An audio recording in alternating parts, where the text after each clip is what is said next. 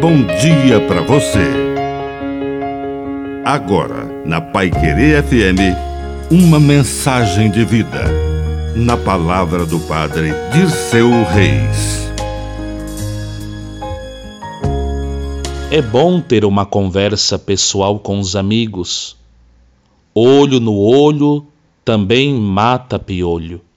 Às vezes, colocamos tudo em público em tempos de redes sociais, postamos na internet até as coisas mais íntimas.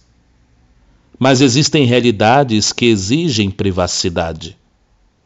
Naquele dia, Jesus chamou os seus melhores amigos, os apóstolos, a um lugar à parte e então abriu o seu coração.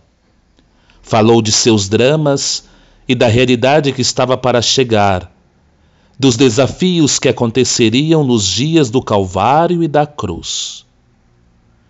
Tenha um momento reservado a portas fechadas para conversar, para partilhar com seus melhores amigos. Que a bênção de Deus Todo-Poderoso desça sobre você, em nome do Pai, e do Filho, e do Espírito Santo. Amém. Um bom dia para você.